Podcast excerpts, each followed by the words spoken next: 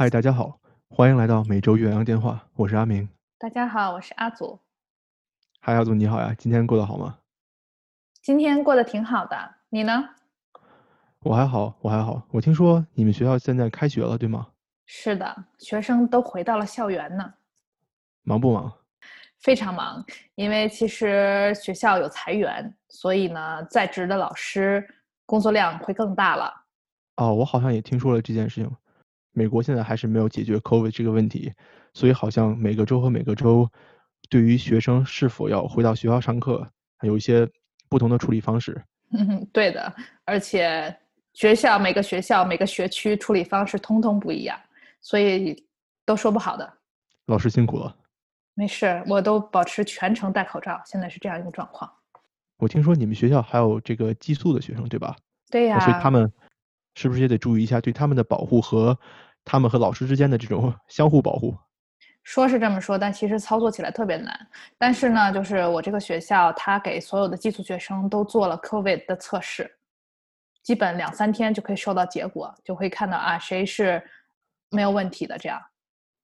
嗯，那还是蛮好的嘛，比较负责任。对，所以现在目前还在等所有人的结果出来。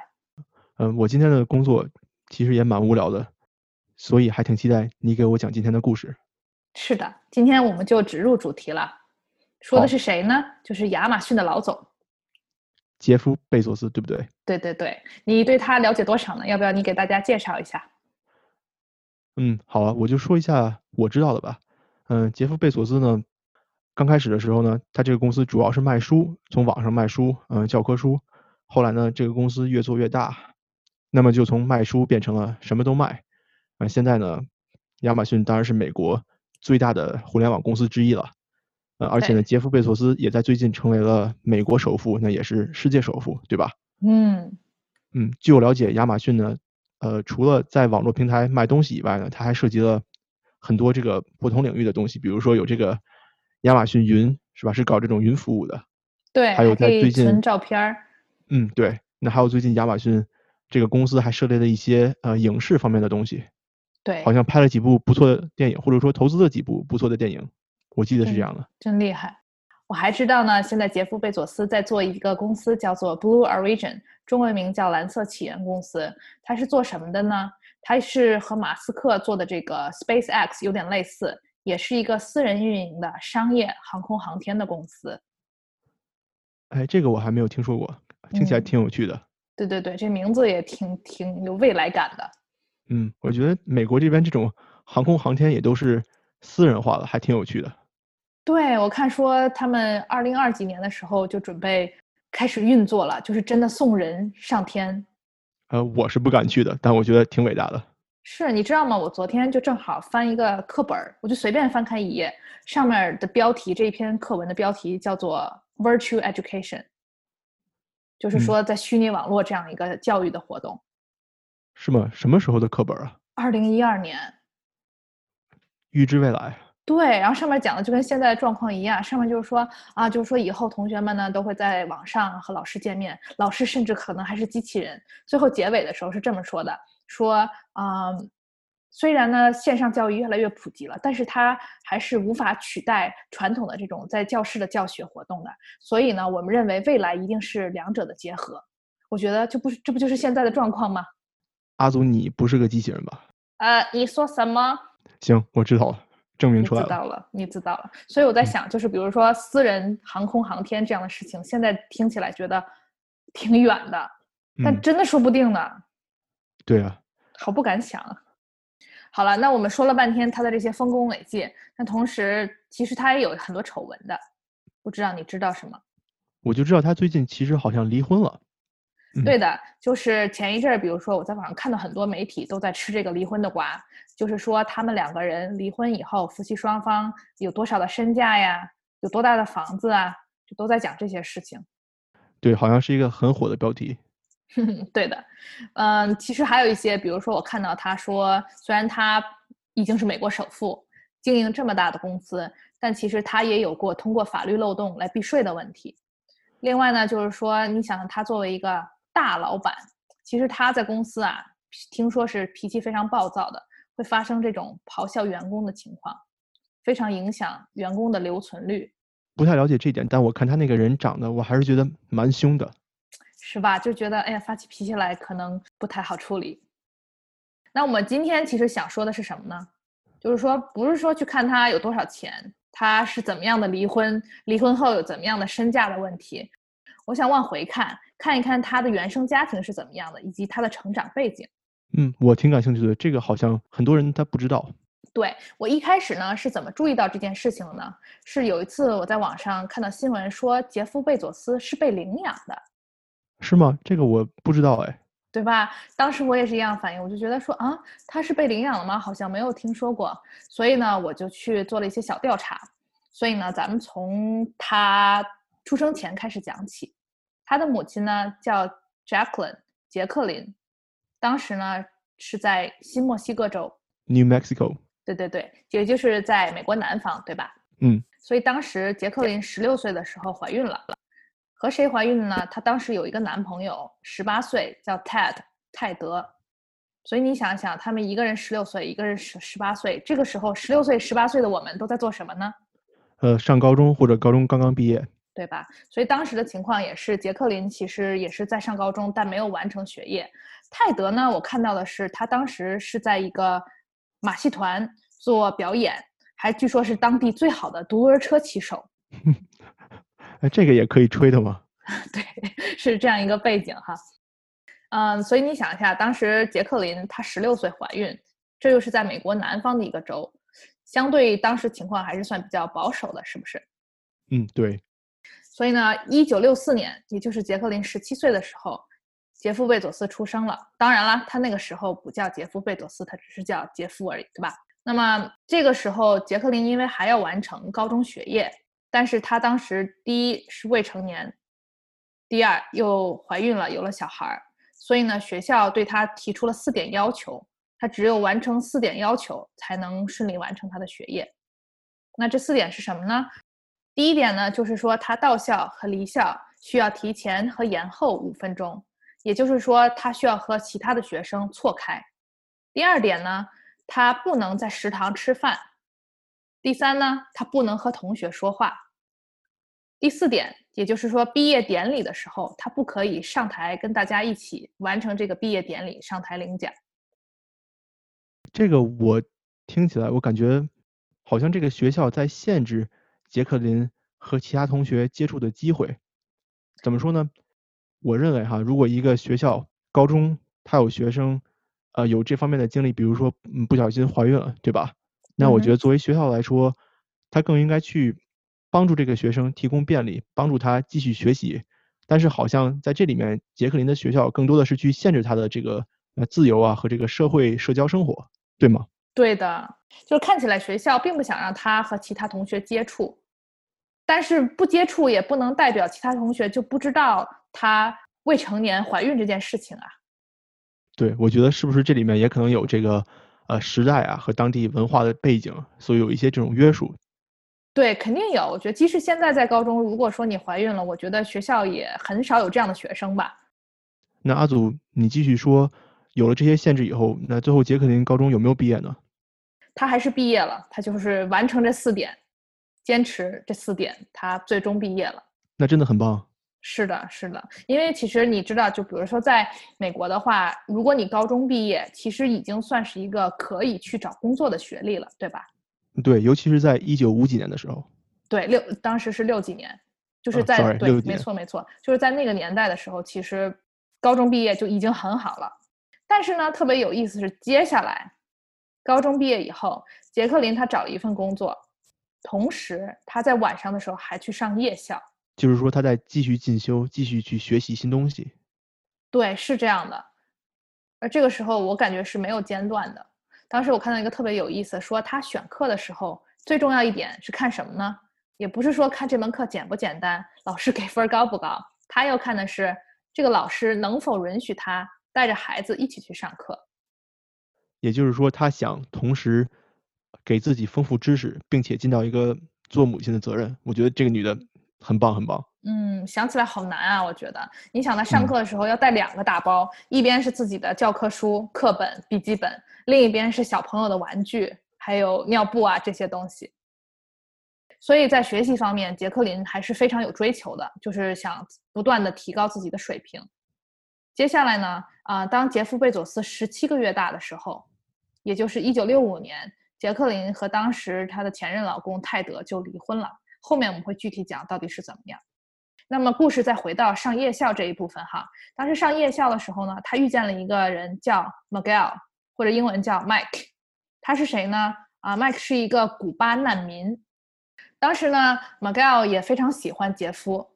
后来两个人日久生情，就在一九六八年的时候结婚了。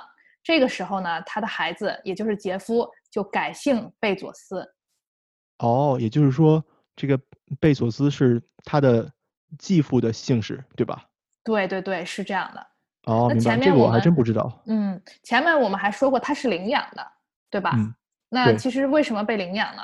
就是说，在美国的法律中是这样的：如果你啊父母离婚了，后面父母再婚，那你跟着其中一父母一方进入他再婚的家庭的时候，就比如说杰夫的情况，也就是说这个 Miguel 麦克，他需要再领养杰夫。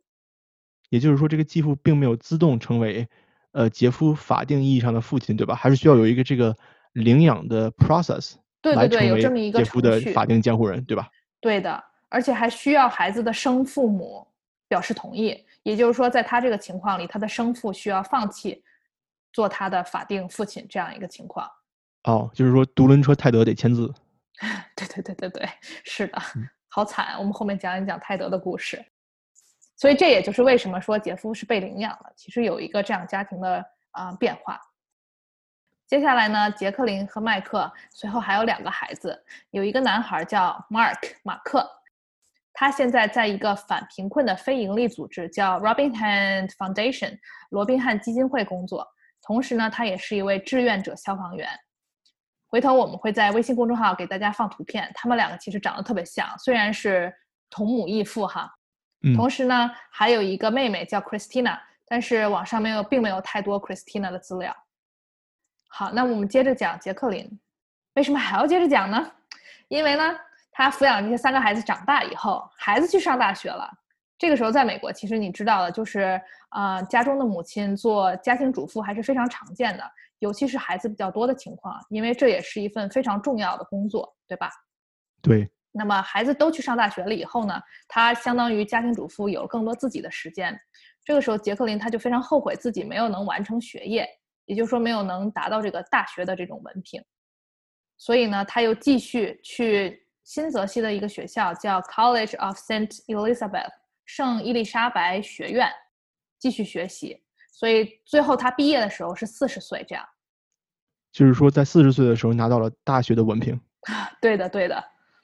真的很棒，嗯，一个一个一位女性嘛，她很成功的培养了三个孩子，那么并且呢，在自己四十岁的时候还能继续追求自己的教育、自己的成长和发展，呃，我觉得很值得尊敬。是的，是的，而且真的是，我觉得需要很大的勇气才可以完成。我还有看到呢，他后来还得到了一个大学给他颁发的荣誉学位，同时他在该大学的毕业典礼上发表演讲，也就是讲他一路的这个心理历程。真的很棒。嗯，他其中讲到一个词叫 “great”，我不知道你知不知道这个什么意思，就是 G R I T 这个词。我的理解是那种坚持不懈的努力，呃，咬牙去追求自己的梦想，这么一个感觉。对对对，没错没错。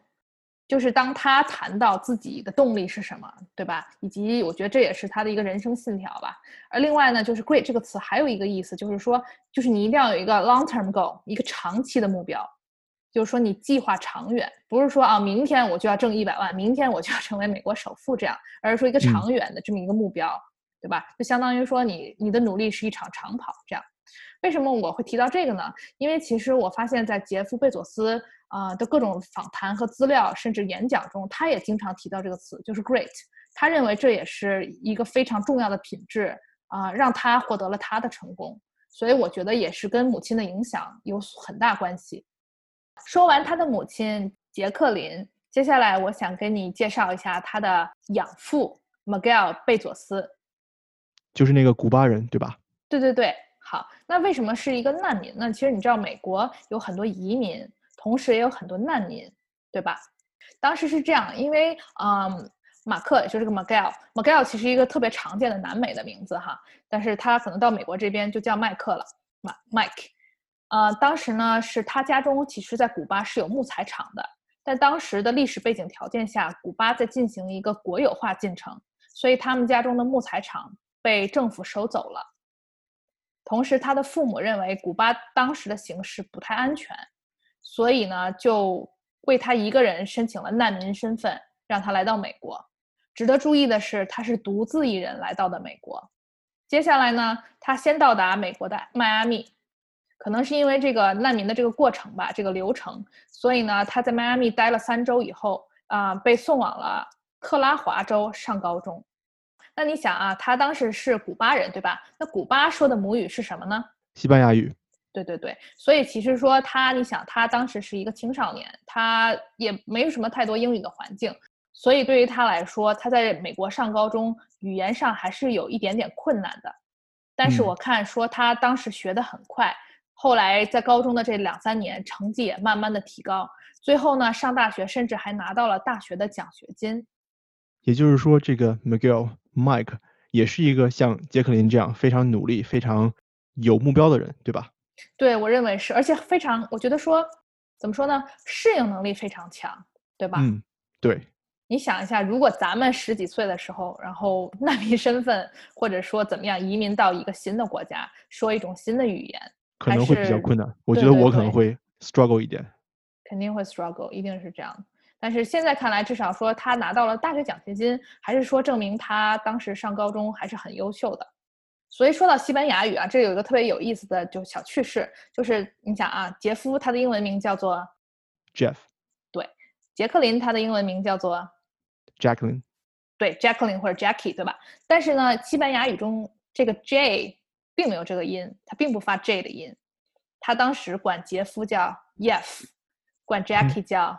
Yaki 就听上去特别特别逗，对啊，好像在在西语里面，这个 J 你想象成一个 Y 对吧？那样对，类似于那样的发音。我不懂西语啊，这是我的理解。是的，是的，我我确实就是拼写上就是一个 Y，嗯，这样发音。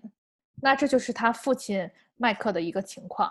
接下来我们讲一讲他的 grandparents，姥姥和姥爷。对对对，或者咱们说外外公外婆哈，都是一样的。嗯，杰夫贝佐斯小的时候。据说是四到十六岁，都是在他姥姥姥爷家的农场经过的。这个就不得不提到我们之前讲过的一期节目，对吧？叫做暑期打工。我等着你，我等着你插空呢。阿祖有一些简单的 podcast 技巧，call back 是吧？对对对对对。好，我会放在下面让大家去收听的。嗯，当时呢，他姥姥姥爷家的农场在 South Texas，就是德克萨斯州。阿明，我知道你美国地理特别好。那德克萨斯州跟当时他母亲杰克林在的新墨西哥州是什么关系呢？紧挨着。对对对，其实就在隔壁了啊。所以当时他夏天呢，经常去那里工作，或者说玩耍也可以。他在那里呢，看着，尤其是他的姥爷，我觉得对他影响很大啊。他也经常在各种演讲里提到他的姥爷。就是说，美国南部的这种地理状况和美国大部分的地理状况也非常类似啊，都是这种地广人稀。所以呢，他家有一个大农场的情况下，其实方圆几里都是没有人的。他当时呢，啊，主要呢，经常看到他的姥爷自己去解决问题，就比如说包括修车呀、造房子啊，而且尤其是非常独立的解决问题。杰夫·贝佐斯后来管这个特点、这个品质叫做 resourcefulness。阿明，你可不可以给大家解释一下这个是什么意思呢？我的理解呢是 resourcefulness，首先是有一定的知识储备。就是我可能会已经知道一些很多东西了。那第二呢，是有一定解决问题的能力和找到解决问题办法的能力。那这件事情可能不单单是知识层面的。如果我遇到一个问题呢，我可以知道如何解决它，或者我可以知道在哪里找到解决它的办法。这是我的理解，对吗？说的太好了，对，而且其中还包括一个自己独立解决问题的这种办法。就比如说你从来没有遇到过这个困难。但是你现在就要用现有的资源想办法去找到一个解决方案。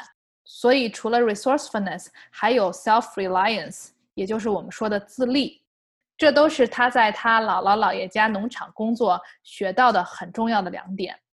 当然了，还有一些实际的这种工作经验，比如包括他在啊这里学会了开车，这也是在美国地广人稀的土地上一个非常重要的生活技能。那我看到的资料呢，说他的姥爷是一个用中文讲就是公务员，做什么的呢？他的工作包括比如说航天科技啊、导弹防卫系统啊，以及这种原子能源等等。也就是说，他的姥爷是美国六十年代的高级知识分子。对，知识分子就是属于这一个类型的。所以我觉得应该是就像你刚才说的，既有书本上的知识，又有动手能力这样一个人。我觉得可能在是吧这种高级知识层面。呃，贝索斯的姥爷给他的影响应该会很大。对他经常，我有看演讲，就是说他经常会提到，不仅是对他哈，对他的弟弟也是特别重要。好了，那么刚才我们讲了他的母亲杰克琳，他的养父麦克，还有他的姥姥姥爷，尤其是他的姥爷。最后还想讲一个人，你觉得会是谁呢？咱们还没有谈到他那个独轮车生父呢。太坏了，你就这样给人家起外号？泰德。好不好？对对，泰德好了啊。杰夫十七个月大的时候，杰克林就和泰德离婚了。为什么呢？我看到的是是因为感情不和，或者说性格不合？我给你讲一讲啊，你看看怎么总结比较好。一方面呢，是他当时的工作是在马戏团，对吧？踩独轮车是一个表演表演选手，这样。嗯，其实，在当时的情况下，挣钱不是很多。那好，挣钱不不多那就算了。主要问题是他当时还酗酒。酗酒的同时呢，他在外面会游荡到很晚，有这样一个习惯。嗯，这个酗酒，我觉得比骑独轮车是还是个更大的问题，对吧？那那个人家那那个独轮车是技术嘛，对吧？那酗酒属于这种生活习惯的问题。对，是这样的。那你想想，家中有一个十几个月大的小 baby，那你这个做父亲的在外面每天酗酒，在外面不知道搞些什么，不着家。所以她当时是一个不太称职的丈夫和父亲，也就是说，相对来讲，她的生活参与度非常低。我觉得听到这些哈，我觉得杰克琳或者 Jackie，就是她的生母和这个泰德生父离婚，可能也是因为呃，人家这个很自立、很自主的女性知道怎么样对自己最好，怎么样对 baby 最好。对，我觉得这是一方面哈，就是他们生活上也不和，也没有人真正能照顾他 baby，还不如他自己照顾的好。另外一方面，其实你看，咱们刚才讨论了他的姥爷，我认为换一个角度，那就是说，感觉杰克林家庭条件还是不错的，对吧？那么泰德这边我不太清楚啊，但是我感觉肯定是比不上杰克林的这样一个状况。啊，另外还看到一条消息是这样的，就是说当时杰夫的姥爷给泰德，也就是说给他当时的女婿付了学费，让他去上这个 University of New Mexico。新墨西哥大学，可是呢，这个泰德呀，他上了几个学期以后，他就辍学了，他不学了。我觉得在那个年代，能被一个人，就你甭说自己考上大学了，能被一个家里的亲戚去支持，供你上大学，很不容易。就算放到现在，如果比如说周围有一些美国人啊，他们的爸爸妈妈给他们付学费上大学，也都是一件需要非常感恩的事情。那这还没完，他当时呢，还给他的女婿。找了一份州警察局的差事，但你猜怎么着？怎么着？他对这个警察工作失去了兴趣，又不做了。是不是因为没有独轮警车骑？Sorry，Sorry，开玩笑。我觉得是这样的，或者没有大马骑。反正我感觉可能也不是他有兴趣的事情吧。其实呢，离婚以后啊，他们就互相远离了各自的新生活，对吧？虽然泰德也知道说杰克琳嫁给了贝佐斯这个人。但是他也不太记得贝佐斯这个名字了。那我们大家都知道，杰夫·贝佐斯后来就成名了，一个是成了亚马逊的大老板，第二个又成了美国首富、世界首富。其实，在二零一二年的时候，当时彭博社采访，就是为什么要去采访呢？当时他们在给杰夫·贝佐斯做一个做一个传记，当时就去采访到了，找到了他的生父泰德。这个时候，泰德才得知，哦，杰夫·贝佐斯原来是自己的儿子，惊不惊喜，意不意外？真的是这种感觉，对吧？所以你也可以看到，就是他已经后来离婚以后，非常远离了这段关系。杰夫自己也表示说，就是从来没有见过这个爸爸生父。第二呢，他也当时和记者表示，就是说自己当时是一个非常不称职的父亲，很很诚实的一个答案嘛，对吧？嗯，除了他当时，比如说酗酒啊，挣钱不多以外，当时还有这么一个情况，就是你知道离婚的时候会涉及到抚养费，对吧？当时泰德的情况是他一个月挣一百八十刀，同时他每个月需要付四十刀的抚养费。也算是一笔不小的抚养费吧。不管是从那个年代美元的这个价值，还是说这个钱占泰德工资的多少，对吧？对对对，至少我看有百分之二十多这样。嗯，当时他的情况是，哎，付了几个月，后面又断了，并没有能按时的持续的给这个抚养费。同时，杰克林也是特别独立啊，我觉得他离婚以后就直接和泰德说：“你不用再付抚养费了，我想跟你就是彻底划清界限。”对对对，划清界限是这样的。所以当时其实我们看啊，就当时的泰德的情况是非常不成熟的，也更别说称职了。我觉得他就是我们说的根本没有准备好面临家庭生活吧？为什么这么说呢？因为我看到他后来呢，其实已经再婚了。当他再婚之前呢，他已经不再酗酒了。我觉得这也挺重要的。这个还是很为他开心吧，能够戒掉这个喝酒的恶习。最有意思呢是，当时我看到媒体采访他的时候，得知他当时在做什么呢？他拥有一家自行车铺，他做了多少年呢？三十五年，非常长的时间，对不对？哎，这个人还怎么说呢？是个失败的父亲吧，对于贝索斯来说，但是还是很从一而终吧。这个词用的不知道恰当不恰当。你是说对他的？但是我觉得这可能是也是他喜欢的事情。就比如说他去上学呀，做警察局，他也没兴趣。嗯，对对对，对吧？嗯，更有意思的是，呃，他在美国的这个大众点评，也就是我们叫 Yelp 这个网站上拥有五星好评。据说呢，他在当地啊，就是竞争力非常强。比其他自行车铺的价格都便宜，服务还好。这些顾客尤其表示他的 customer service 特别好。嗯，就是客户服务很好，对待顾客态度态度很好。虽然他是杰夫贝佐斯的生父，也并没有把杰夫贝佐斯带大，但你有没有看到其中有一些联系呢？也就是说，可能杰夫贝佐斯把亚马逊的 customer service 顾客服务带得很好，是不是和他的父亲能够做 customer service 有一些？某种联系，对对对，我觉得有这种可能。其实也也是，这也是为什么，比如说今天我们讲杰夫贝佐斯的家庭，为什么不仅要讲到他的母亲、他的养父、他的姥爷，对吧？这些直系的亲人，更要讲到他的生父。虽然没有把他带大，但是是他生父的人。为什么呢？因为其实，在啊心理学呀，比如说教育学，有这么一个观点，叫做 nurture versus nature，也就是后天论。和先天论这么两个学说，不知道你有没有听说过呢？嗯，nurture versus nature，据我的了解，nurture 在英文里面的意思是营养和环境，大概是这么一个笼统的概括吧。在这个这个语境里面，那 nurture 就是后天的培养，versus 就是相比来说，nature 表示的是自然，表示的是先天的，就是你可能在呃基因里的东西啊，或者遗传里的东西，嗯，是这么一个比较。但这个事情就是说，大家一直在讨论的话题就是说，到底什么对你有着最大的影响？到底什么决定着你一个人的品质、性格，甚至更远说你啊是否能成功？你会达到什么样的成功？我的了解哈，就我的学习啊，我的了解以及我日常生活经验，我总是觉得这两者不相上下，就是说他们都有非常大的影响。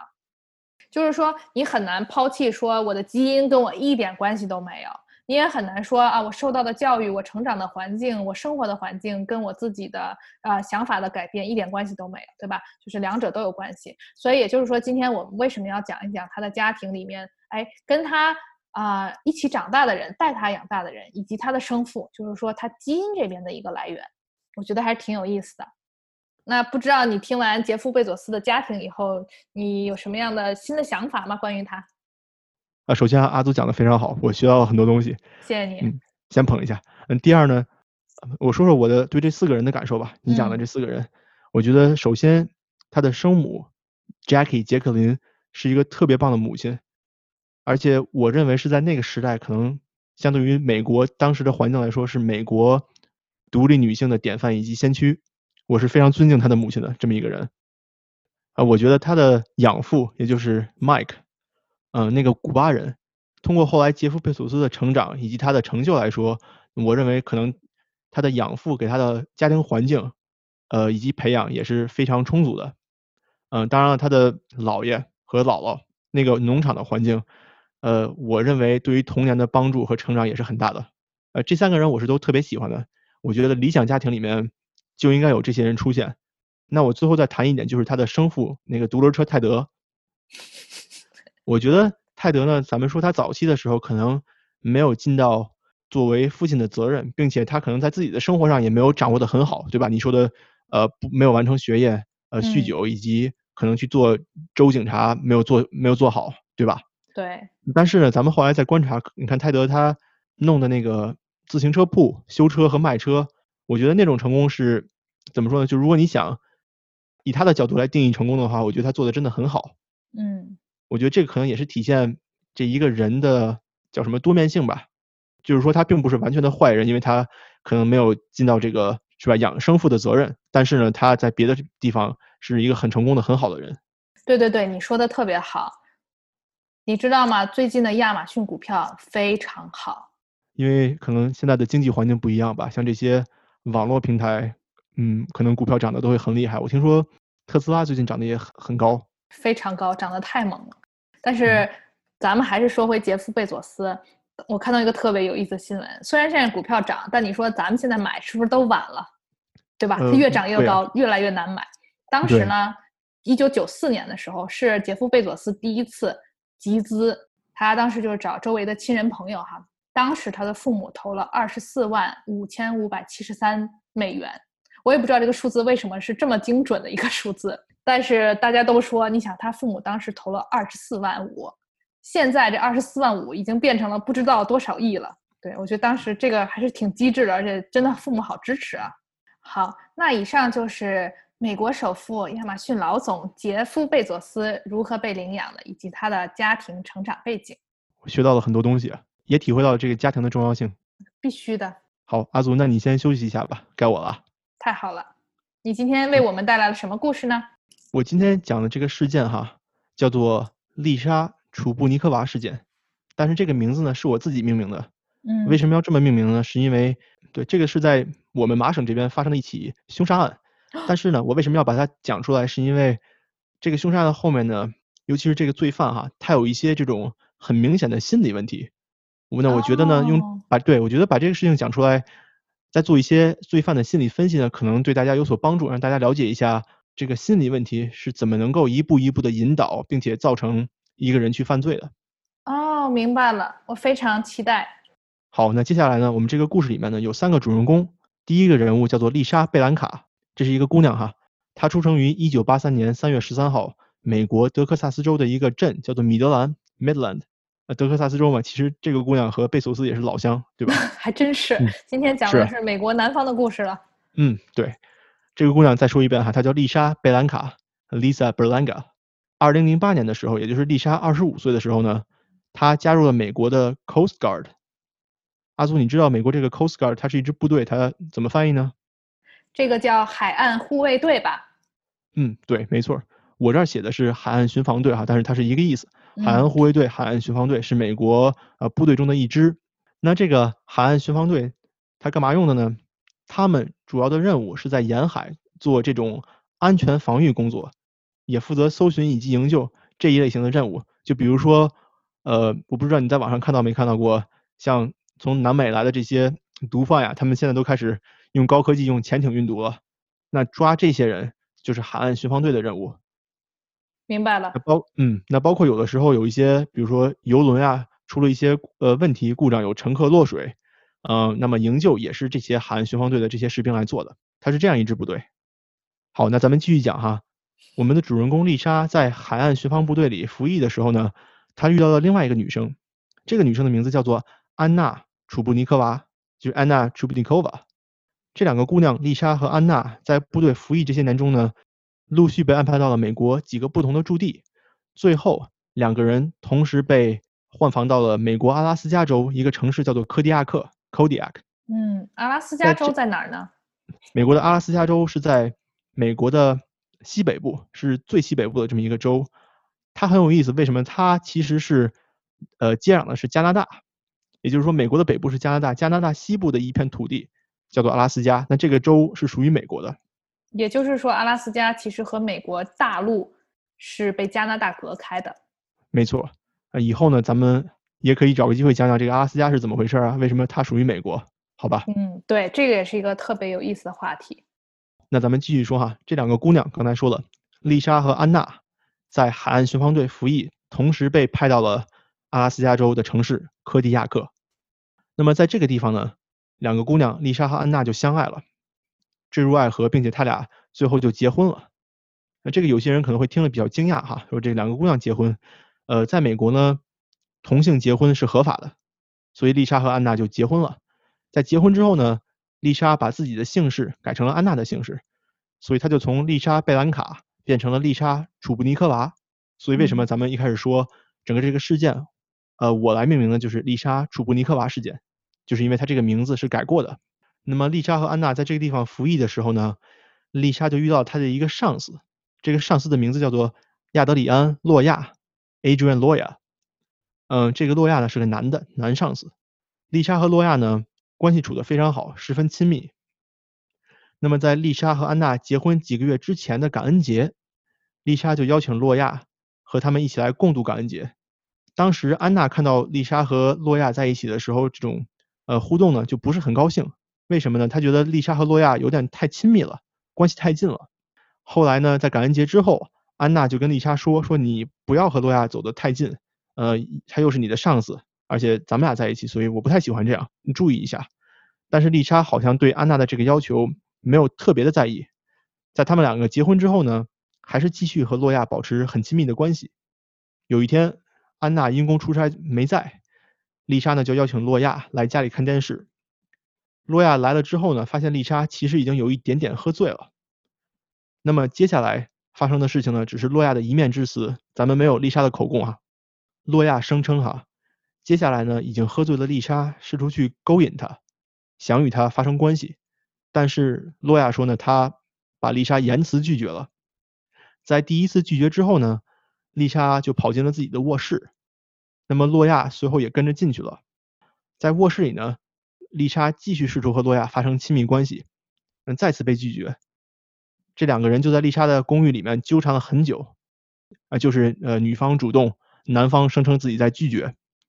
那最后的结果呢，就是洛亚拒绝之后，最终自己离开了，两个人什么也没有发生。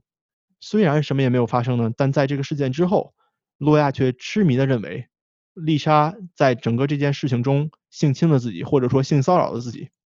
那阿祖，你看是不是在这儿感觉这个洛亚他的思维就不是说特别对吧？有一点点好像，就是他既然自己都承认什么都没有发生，那他在控诉什么呢？嗯，对吧？那咱们就继续说哈，我越说你就会觉得这个人的心理状态是有问题的。嗯。那么刚才说了哈，在这个事件之后，虽然什么也没有发生，但是洛亚执着的认为自己受到了丽莎的性骚扰、伤害以及性侵，所以几个月之后呢，洛亚就给丽莎写了一篇长达二十六页的邮件。我再说一遍，二十六页的邮件。阿祖，你平常写过二十六页的文件没有？你想想，上学的时候，二十六页的文章都是要咬着牙写出来的呀。还想想这个，哎，字数怎么能凑到？对，而且这还是个邮件，还不是说是个那个 Word 文档，对吧？啊，估计没有 space，挺可怕的，没有行间距。对，所以咱们继续看哈，这二十六页的邮件，他写了什么呢？洛亚在这邮件里面，他控诉丽莎，嗯，跟丽莎掰扯，告诉丽莎，给他讲他是如何性侵自己的。给自己呢造成了什么样的伤害？当时丽莎看到了这个长邮件以后呢，你想想二十六页，谁会去每一页都读？而且又是他的上司。那当然，他丽莎可能也知道发生了什么事情，就是有意识。所以呢，丽莎就觉得挺可笑的，没搭理他，没有回复。洛亚等了一阵子，看丽莎没回复，呃，心里就又过不去了。他就把这个邮件转发给了丽莎的妻子安娜，呃，挑事儿嘛，对吧？嗯哼。那么安娜在看到了这个邮件，知道了这件事情以后呢？就和丽莎怎么说呢？就谈了一谈吧。丽莎最终回复邮件，回复给了洛亚。在邮件里面，丽莎说：“请你离我们远一点，我们不想再让你靠近我们的生活。”我觉得正常人一般都会有这种这种反应嘛，对吧？如果你看到有一个人感觉好像心里不太正常，他给你发了这个长邮件，控诉一件没有发生的事情，你是不是也是有这种想法？就是你不要和这个人接触。感觉让人觉得有点纠缠不休了。嗯，对。在我看来，哈，丽莎和安娜的这个处理方法到目前为止都挺正常的，我觉得很合理。反而是洛亚有一点，呃，脑子有点不太正常。洛亚在接到丽莎的邮件回复以后呢，他觉得心里还是过过不去这个事情，他又把这个事儿捅到了他们所在的海岸巡防队的调查部门，就捅到上层了。他以为哈，这个调查部门会因此处理丽莎或者处罚丽莎，结果他这个计划其实把自己也坑了。为什么呢？巡防队的调查结果是什么？你们两个人都有错。那丽莎的错误是因为她对自己的上司有过这方面的表示，呃，这个在部队里是不允许的。那洛亚有错是为什么呢？他不应该把自己置身于当时那种情况下。什么意思呢？当他受邀请到了一个女下属的家里以后，他发现这个女下属喝醉了，那他就应该马上离开，他不应该还在那儿给这个发生误会制造机会。那第二呢？不要去呢。对，那第二点呢，就是说，当你第一次呃受到了你你女下属的这种表示以后呢，你拒绝了，你就马上离开，对吧？你他怎么当时还跟人家走进卧室，还去那里面自称是去掰扯去了，也不知道说了什么，对吧？我觉得他这个自己的处理方式也不是很好。嗯，所以最后的结果是什么呢？就是两个人都遭到了上级的处罚。哦，那还挺严重的哈。嗯，对啊，阿苏，你觉得这个上级处罚感觉有没有道理呢？肯定有的。我觉得我们都说过这种一个巴掌拍不响的事情。对，我觉得这个一个巴掌拍不响的，有的地方不适用，但我觉得在这儿很适用。确实是两个人都有问题，就是这个处理方法，我真的不觉得有什么问题。嗯哼。那在这个事件之后呢，两个人同时被上级问责。结果是什么？洛亚在几个月之后呢，就被调用到了弗吉尼亚州的普斯茅斯这么个城市。丽莎和安娜的两个人也被重新安置到了麻省，就是我住的这个省、这个州，麻省的伯恩这么一个地方。这三个人都被调开了。其实，同时咱们说一下，这两个地方其实都在美国的东岸，但是呢，一个在东北，对吧？对。另外一个在东南吧？东中往南一点吧。对。所以两个地方呢，我。在网上查了一查，它的这个距离大概是开车十个小时，也就是说，他们应该是没有这种再互相见面的机会了。对，这不是说踩一脚油门就能到的地方。对，可能上级的安排吧，它也是有这个用意的。在工作被调动了以后，两个人咱们说了，都去了不同的州、不同的城市，按理说这个事儿就完了，对吧？我正想说呢，这故事不应该就到这里了吗？对吧？你看惊不惊讶？咱们其实才讲了一半。丽莎和安娜在搬走以后，慢慢就把这个事儿忘了。就算是一个生活中的小插曲吧，以后再也见不着这个人了，无所谓。但是洛亚他不这么想，在这个事件调查结束之后呢，他的参军档案里面因为受到了上级的问责，呃，就收到了一封处分邮件。那么这个处分文件呢，就相当于他在部队生涯的一个污点。那么丽莎的档案里是不是也有这个黑点呢？嗯，丽莎的档案里面也是有这个黑点的。对呀，那人家还没说什么。对。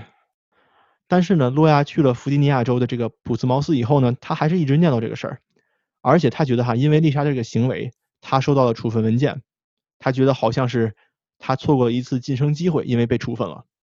嗯，他就不知道对，不知道怎么想的，就觉得这个事儿特别过不去，感觉自己升职也没机会了，在部队的这个前景也毁了，这辈子就完了。他心中呢，对丽莎的仇恨就越积越深。洛亚就开始琢磨怎么复仇，我怎么要。找到我这个正义，于是洛亚呢，在工作的同时，就一边工作一边计划报复丽莎。他在矫情的这个时间里面，他写了一篇长达二百五十页的宣言。哈，这个人怎么不去做作家呢？对吧？有二十六页的邮件，有二百五十页的宣言。对呀，是吧？他给自己这个破玩意儿哈，命名为“洛亚之战”。呃，他这里面用的“宣言”这个词用的是叫 “manifesto”，是一个很正式的词。那这个词呢，就是宣言的意思。这个宣言呢，还是共产党宣言里面这个宣言的用词。你就想想看，洛亚他这个人，他在写这个时候，他脑子里面想的是什么东西？嗯，这个人太离谱了。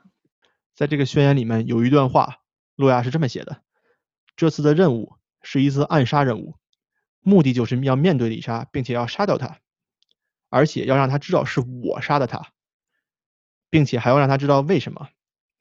我很拭目以待整个过程的发生。我已经等不及了，这是他宣言里面的一段话。这个故事在往可怕的方向走，我都要起鸡皮疙瘩了。你想想看，这一个人的脑子，如果他这个心理问题没有解决好的话，他是会往一个很危险的地方发展的。对，听上去，嗯，你继续讲吧。好，在准备了几个月以后呢，在二零一五年的二月五日这一天晚上，洛亚驱车十个小时，从他的驻地。来到了丽莎和安娜住的地方，这两个姑娘住的地方呢是一个公寓楼。在到了公寓楼的附近，洛亚首先在周围安装了监控摄像头。为什么呢？他想用这些摄像头监控丽莎和安娜，看看他们什么时候出门，什么时候回来，在不在家，这样呢好实施他的暗杀计划。同时呢，在安装摄像头之后，他自己也开车熟悉了周围的道路。那么在当天晚上，洛亚把车横向停在了丽莎他们公寓楼的这个入口，并且用汽油引火把自己的车点着了。这么做是为什么呢？呃，对吧？他是想用这个车来堵塞公寓楼里面的人，也就是丽莎和安娜外逃的这个出路，也同时呢堵塞警察进去救援的路线。所以阿祖，你想想看哈，咱们刚才说的这个洛亚他是军人，他是有军事经验的，对吧？对，有过训练背景。对，所以你看人家这个暗杀这个安排真的很可怕。洛亚随后呢就带着很多很多的枪，闯进了丽莎和安娜的公寓。那之前说过了，他装摄像头了，他知道他们住在哪儿，住在哪个门哪栋。当时两个姑娘呢正在床上睡觉，洛亚怎么进入他们的公寓呢？他是用散弹枪把那个锁打穿了进去的。天哪，他是全副武装来的吗？这个武器听上去都很不一般。对他准备了好几个月，就是为了这次复仇，他把自己能拿的枪都拿上了。这也是非法的吧？其实这个我倒不太清楚。如果是人家合法持枪，咱也没没有办法说什么。嗯，听上去不太合法。但是你 你你持枪私闯民宅当然是不合法的，对吧？对呀，而且是这种大型武器呢。我后面还有更不合法的事情呢，你接着听。洛亚在用散弹枪打穿了丽莎哈恩娜的门锁，闯进他们的卧室以后呢，用冲锋枪向在床上熟睡的两个人开枪。那两个人很快就从睡梦中中枪惊醒了。天！当时呢，对两个姑娘把床垫翻了起来，把自己压在下面了。同时呢，安娜。呃，拿出自己的手机，拨打了九幺幺报警。丽莎身中十一枪，很快就当场死亡了，在床垫下面。哦。安娜呢，身中四枪，还剩下一口气在，还能说话。呃，当时洛亚呢，以为两个人都已经死亡了，因为你想想看，一个四枪，一个十一枪，他打了很多子弹，而且当时洛亚可能自己也有一点叫做心理慌张，就 panic attack。嗯。思维不是很嗯很很清晰。所以他以为两个人都死了，他就直接离开了他们的公寓，走到外面去埋伏，等着警察来。天！在卧室里呢，丽莎已经死亡了，但是安娜还没死，还有一口气在，所以安娜报了警。我呢，在做这个 research 的时候呢，是听了丽莎报警时候的真实录音的。哦，这个也是有公开信息的，对吗？对对，那整个这个录音呢，大概是持续了将近有四十分钟左右吧。我不得不说一句哈，当时接电话的这名九幺幺接线员做的非常好。从安娜报警到呃被这个 EMT 或者 EMS 拯救的这个之间，大概过了三十五分钟。也就是说，安娜身中四枪，还撑了三十五分钟才撑到医务人员来。在整个这个过程中呢，接线员都没有打断和安娜的通话，并且在安娜多次表示我不想说话了，我累了，我要休息的时候，我想睡觉。这个接线员在很努力的一直让安娜保持清醒，保持和她交流，一直让她说话，一直问她问题。嗯哼，所以做的很棒啊。是啊，这个真的是让受害者保持着这种清醒状态的一种方法。我觉得这个接线员一定是受过很专业的培训，很棒。对，真的是。与此同时呢，在接线员和安娜说话的这个过程中，他也在调度当地的警察赶往现场。附近呢有两个警察在执勤，所以这两个警察就马上赶到了这个地方。那首先看到的是着火的车，他们冲破了这个着火车的障碍以后呢。在往公寓步行前进的过程中，其中一个警员被在远处埋伏的洛亚用狙击枪打伤，但是没有打死哈，射到这个腰部以下了。嗯，当时这两个警员在中枪以后呢，不能确定射手的位置，所以呢，只能暂时撤退，等待救援，也等待医护人员到来。当更多的警力赶到现场以后，洛亚主动走进了警察的视线投降，医疗人员也随后进入了丽莎和安娜的房间。当时咱们说了，丽莎已经死了，安娜身中四枪。但是被救了过来，但是咱们说哈，最后这个安娜，呃，从枪伤当中呢完全恢复了过来，并且，嗯，对，并且在庭审的时候在法庭上指认了洛亚，所以安娜在这里面真的很棒，我会把她庭审的照片发到咱们的这个文案里面。好的，咱们说一下这个事件法庭审判的结局，在整个庭审过程中呢，很大的一个争论就是这个洛亚他到底能不能为自己的行为负责？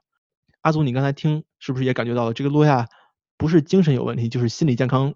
好像是没有在哪儿，对，感觉这个人有点不太在线。嗯，对对。那我跟你说一下最后法庭审判的结果。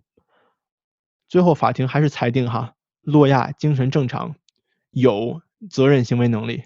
那么法庭呢，最终判他终身监禁，不得假释。啊，这样，那法庭对他的这种心理状态怎么说呢？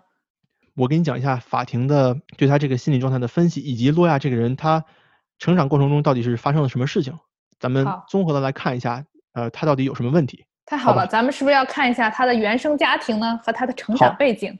嗯对我查到了这个信息，不错，洛亚在整个犯罪的这个过程中，他心里是怎么想的呢？他想的是自己在做一件特别伟大的事情，那自己在终结这个世界上一个罪恶的人，谁呢？就是丽莎。当然，他这个认识肯定是错误的。他选择的这个作案时间，二零一五年的二月五号，其实是他三十一岁的生日。在作案之后，他有袭警的行为，没有把警察打死，是因为当时他想通过袭警，希望自己能够在发案之后被警察当场击毙。但最后他这个愿望落空了。好奇怪呀、嗯，对啊，洛亚这个人，他生于一九八四年的二月五日，德克萨斯州，家里有三个孩子，洛亚是老大。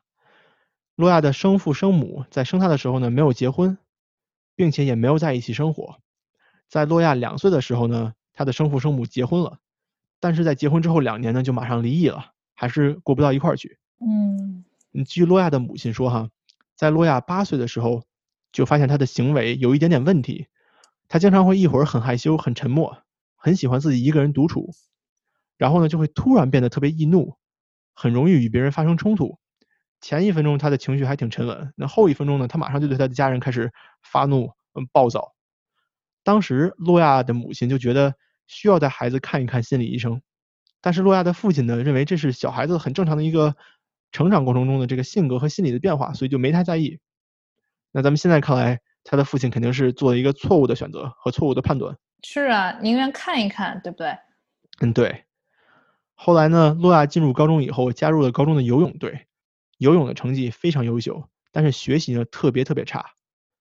在二十一岁以后，因为他学习不好嘛，洛亚呢就决定加入了海岸巡防队，在那儿遇到了丽莎，因为两个人都是德克萨斯州的，又是上下级，所以一开始就走得特别近，那为后来事件的发生就埋下了伏笔。嗯，洛亚在监狱里接受采访的时候呢，以及和心理评估专家交谈的过程中，他坚称自己遭受了丽莎的侵害，但事实呢，根据他自己交代的事实哈，是两个人从来没有发生过肉体关系。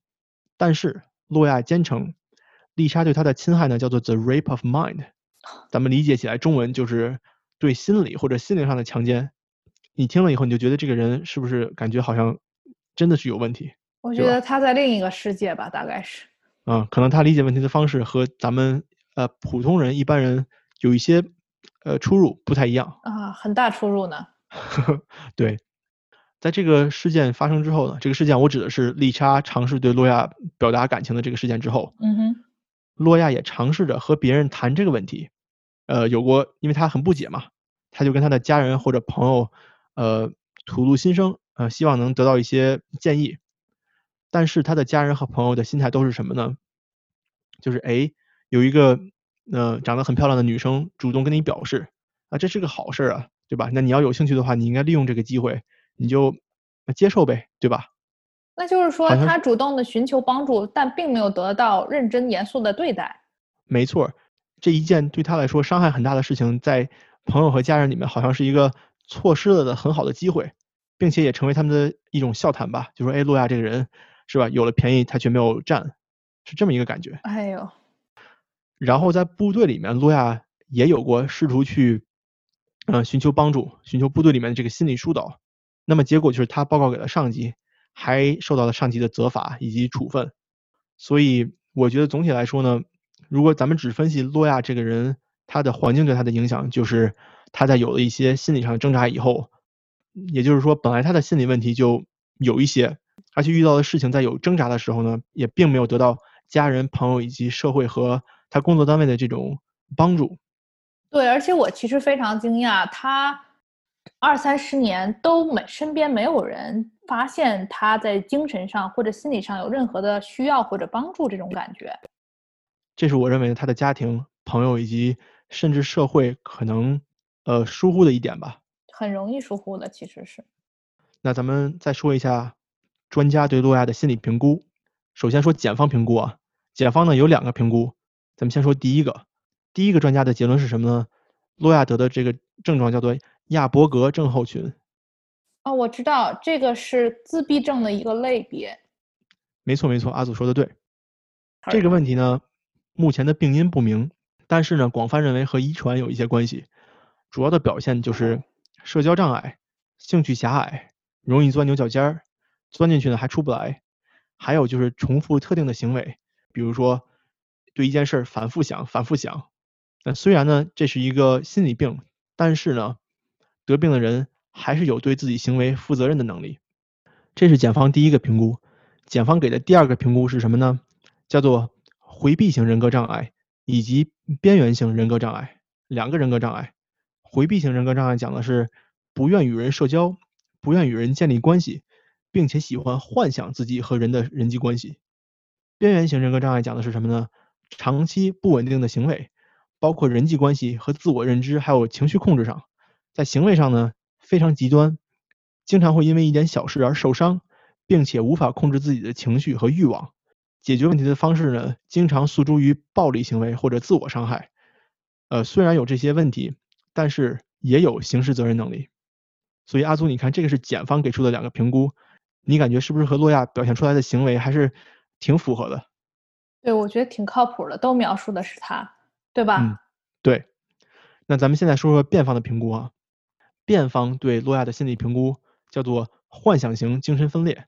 呃，这个就属于精神疾病的范畴了，对吧？对。主要的表现呢，就是洛亚认知的现实和咱们普通人认知的现实有所不同，所以行为也有所不同。呃因为这是精神疾病的范畴，所以辩方的结论是，洛亚不对自己的行为有责任能力。但是你看，咱们之前说了，呃，庭审的结果是洛亚被判了终身监禁，那也就是说，啊，这个陪审团还是认为洛亚是应该有心理上的问题，而并非精神上的问题。而且是需要为自己的行为负责任的。在这里面呢，很重要的一点是什么？就是洛亚在实施杀人行为的时候呢，他是有很严密的这种计划在里面的，就是他是一个用英文叫做 premeditated murder，就预谋谋杀，对吧？咱们刚才说他写那个宣言，他还开车十个小时把自己的枪都带上了，啊，他还是吧装摄像头，提前烧车，堵截路口，这一系列行为表示他。在做这件事情的时候有过缜密的计划，那你既然有缜密的计划，庭审时候就认为你有对自己行为负责任的能力。好，那咱们以上说的就是庭审的结果以及对洛亚这个人的心理评估。那阿祖，我跟你说几个我的想法吧，你听听我说的对不对？好啊，这个这个故事感觉是一个跟犯罪心理学非常相关的话题哈。对，我听完这个故事以后呢，我感觉又有点害怕吧，还又有点一头雾水。我想呢。咱们也不是说责怪被害者哈，但是在这件事情上，可能丽莎一开始做的也不是特别合适。我指的是在她结婚以后哈，如果说洛亚说的是事实的话，那她在结婚以后呢，还去试图跟洛亚保持有这种亲密关系，呃，并且洛亚还是她的上级，我是觉得不是特别合适。没错，但是另外一方面，我们看这个案子中也从来没有讲到丽莎这边有任何口供，对吧？也没有机会说得到这份口供了。对，所以。也很有可能是丽莎，人家根本就没有这方面的行为，都是洛亚自己怎么说呢？脑子里面想象出来的，也有可能。对，至少目前判定洛亚是精神和心理方面有一些偏差。嗯，对。而且就像阿祖你刚才说的，在洛亚讲这个事情的时候呢，其实后来活下来的安娜她是没有在现场的，对吧？所以咱们也没有证人去验证洛亚的话，或者去证否洛亚的话。是，这真是。但是咱们话又说回来，如果丽莎是单身。而且洛亚呢也只是一个陌生人，他们两个之间发生了这种洛亚描述的事情，那你觉得就洛亚这个精神和心理状态，他是不是也还是有可能做出后面一系列的犯罪举动的？我觉得有可能，或者任何一个跟他过近的人，可能都有点悬。嗯，对，所以我想说的也是这样，洛亚杀人和丽莎做的这个事情合不合适，并没有太大的关系，咱们要分开来看。第二点呢？我认为咱们作为一个社会哈，可能还需要加强对心理健康的重视。那这里面有两点，第一点就是社会对心理健康这一方面可能需要更多的关注和更多的投入。